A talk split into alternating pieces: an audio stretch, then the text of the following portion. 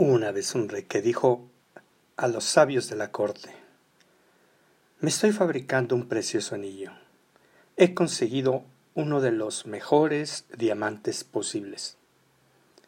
Quiero guardar oculto dentro del anillo algún mensaje que pueda ayudarme en momentos de desesperación total y que ayude a mis herederos y a los herederos de mis herederos para siempre tiene que ser un mensaje pequeño, de manera que quepa debajo del diamante del anillo. Todos quienes escucharon eran sabios, grandes eruditos, podrían haber escrito grandes tratados.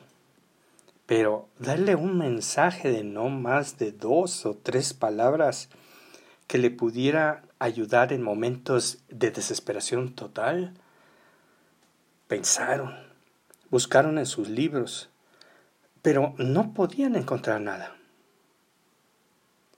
El rey tenía un anciano sirviente que también había sido sirviente de su padre.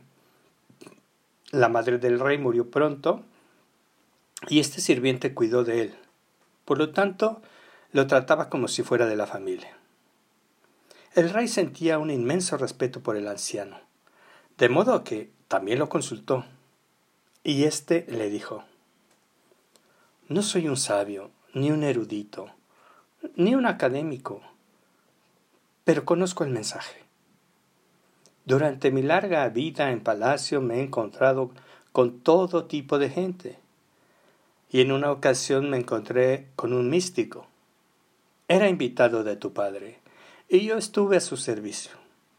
Cuando se iba, como gesto de agradecimiento, me dio este mensaje.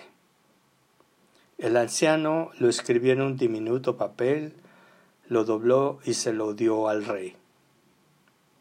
Pero no lo leas, le dijo. Manténlo escondido en el anillo, ábrelo solo cuando todo lo demás haya fracasado. Cuando no encuentre salida a la situación. Ese momento no tardó en llegar. El país fue invadido y el rey perdió el reino. Estaba huyendo en su caballo para salvar la vida y sus enemigos lo perseguían. Estaba solo y los perseguidores eran numerosos. Llegó a un lugar donde el camino se acababa.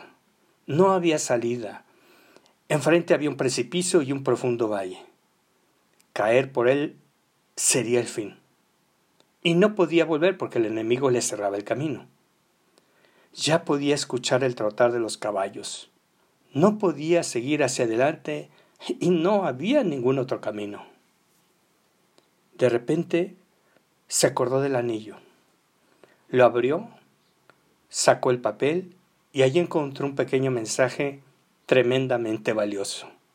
Simplemente decía, esto también pasará. Mientras leía esto también pasará, sintió que eh, se cernía sobre él un gran silencio.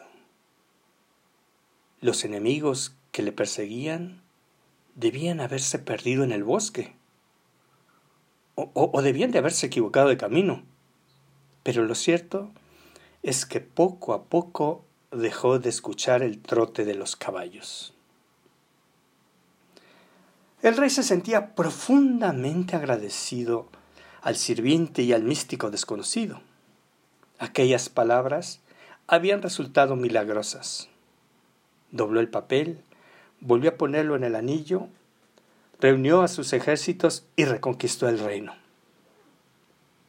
Y el día que entraba de nuevo victorioso en la capital, hubo una grande celebración con música, baile y él se sentía muy orgulloso de sí mismo.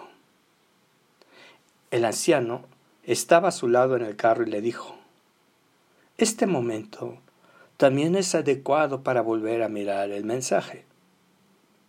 ¿Qué quieres decir? preguntó el rey.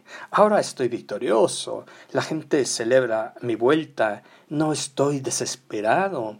No me encuentro en una situación sin salida. Escucha, dijo el anciano, Este mensaje no es solo para situaciones desesperadas, también es para situaciones placenteras. No es solo para cuando estás derrotado, también es para cuando te sientes victorioso.